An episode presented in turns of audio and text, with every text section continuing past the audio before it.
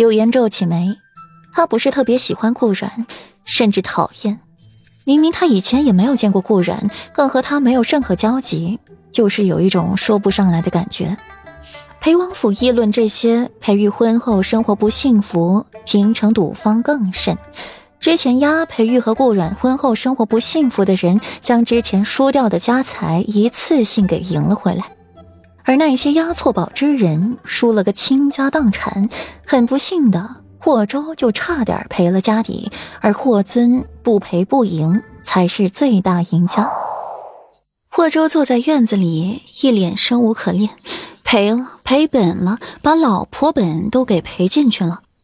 哦，不行，我得去找裴玉聊聊。再这么下去，我裤衩都得赔出去了。霍州风风火火的跑去裴王府，径直去了书房找裴玉，连对他行礼问安的人也没注意。才到书房，打开门就见裴玉一脸阴沉，裴尚一脸幸灾乐祸，只是那一双熊猫眼格外使人发笑。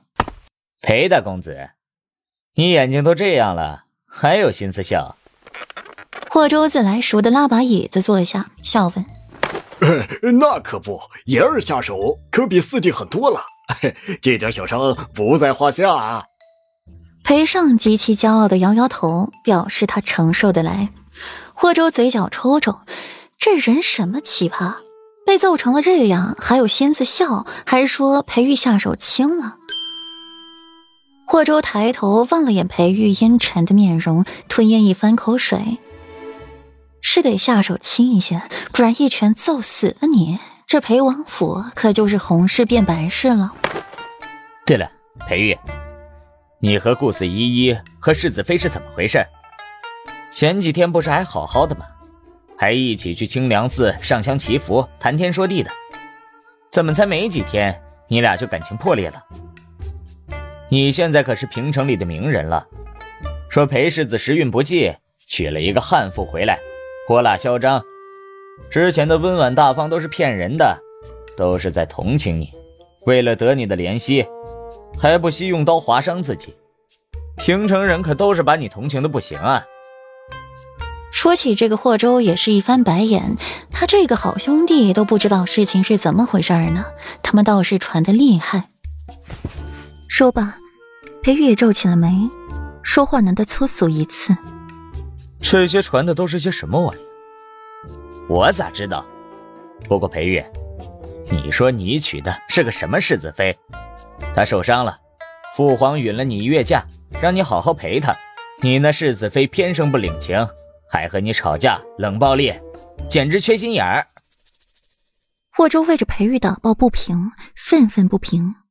没有看到裴玉眼底一闪而过的心虚，裴尚则屁颠屁颠的跑到霍州耳边悄悄说话。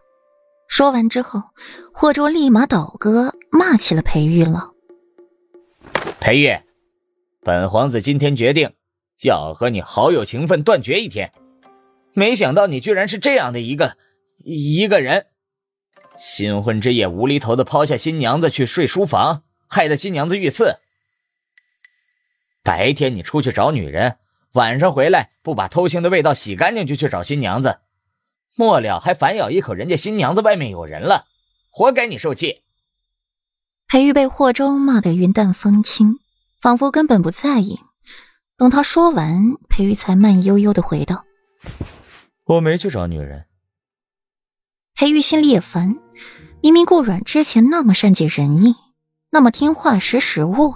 怎么一娶回来就变了一个模样，实在令人措手不及，招架不住。